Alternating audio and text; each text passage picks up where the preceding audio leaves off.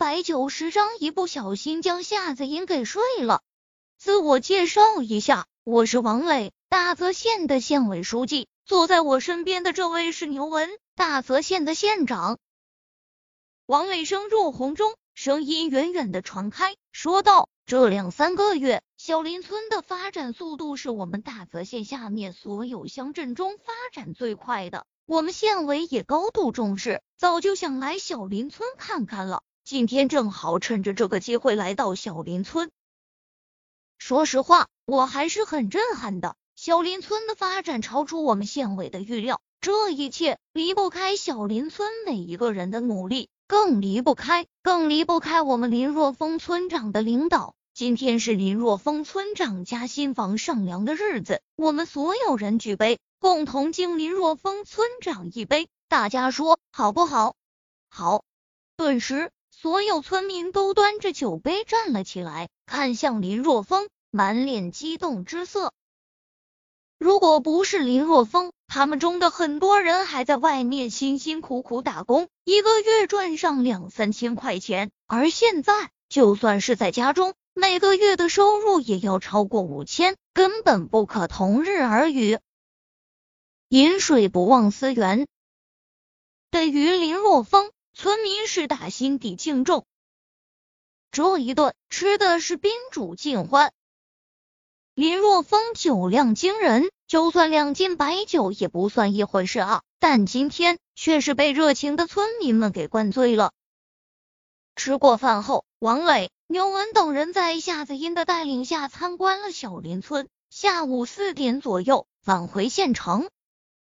等到夏子音回来的时候，林若风还没有醒酒，正躺在床上呼呼大睡。看着林若风睡姿不雅，都快要从床上掉下来了。夏子音摇了摇头，嘴角掀起一抹笑容，走到床边。他本想将林若风扶好的，但就在这时，依依，是你啊，我想你了，让我抱抱。林若风突然间一把抓住他的手臂，顺势将他拉倒，一把抱在怀中。夏子音内心一颤。这个混蛋在梦中叫的是自己的名字吗？夏子音的身体僵了僵，他想要将林若风叫醒，但发现林若风睡得就像是猪一样，根本就叫不醒。随后他又用力想要将林若风给推开，但是奈何林若风的力量太大了，他根本就推不动。这个混蛋！夏子音心中是又羞又气又怒又甜，最终无奈之下。只能躺在林若风怀里，林若风紧紧的抱着他，那灼热的阳刚气息令他心乱如麻，叫又叫不醒，推又推不开，夏子音只能接受，慢慢的躺在林若风怀中，他也睡了过去。不知过了多久，林若风睁开双眼，发现天色已经完全黑了下来，房间里已经一片漆黑了。刚才他做梦了，好像梦见了自己的女朋友苏依依，他好像还叫了依依的名字。嗯，就在这时，林若风身体一僵，他发现自己正抱着一个柔软的娇躯，温香软玉抱满怀。林若风被吓了一大跳，就直接就醒了一大半。自己的床上竟然有一个女人，这是谁？完了完了！虽然在黑夜之中，但是通过身体上的气味，林若风还是很快就判断出在自己怀中的人是夏子音。自己竟然将夏子音给睡了，这是大了。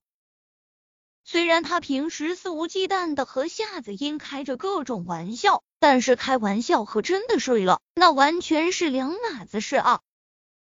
难道他也喝醉了？否则怎么来到自己的床上了？想到这里，林若风顿时理直气壮起来。对，这是自己的房间，又不是他的房间，是他自己主动跑我床上来的，这不怪我。于是，林若风拉开了灯，好刺眼啊！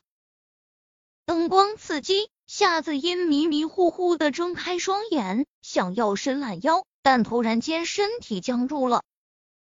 他感觉到脖子处有一个异常灼热的呼吸。这时，他陡然间想起睡着之前发生的事情。那么，毫无疑问，他身后的人就是林若风了。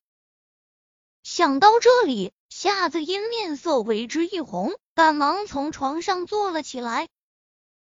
两人大眼瞪小眼，这就比较尴尬了。那个，你你怎么出现在我床上了？林若风心中想着，理直气壮，可是说出来时却一副弱弱的模样。毕竟搂着人家女生睡了一觉，再去理直气壮的质问人家女生，这也太禽兽了一点。你还好意思问？夏子音狠狠的瞪了林若风一眼，红着脸说道：“我来看看你怎么样了。谁知道你一把就将我拉床上了，我根本就挣脱不了。”啊！林若风顿时傻眼了，他依稀间记得睡得迷迷糊糊的时候。看到一个女人站在自己床前，好像是自己的女朋友苏依依，他就喊了一句，然后下意识的将苏依依拉到自己的怀中。原来站在自己床前的不是自己的女朋友苏依依，而是夏子音。那个那个，我那个时候是不是说了什么？林若风有些心虚。毕竟叫着苏依依的名字，将夏子音搂在怀中，这这太禽兽了！哼，你还好意思问？夏子音瞪着林若风，你那个时候叫我的名字，肯定没安什么好心，对不对？嗯，叫你的名字。林若风一脸的懵逼，自己叫的是依依，好不好？嗯，依依，音音，发音差不多。自己要是迷迷糊糊中喊出来，还真的不好分辨啊！肯定是他听错了。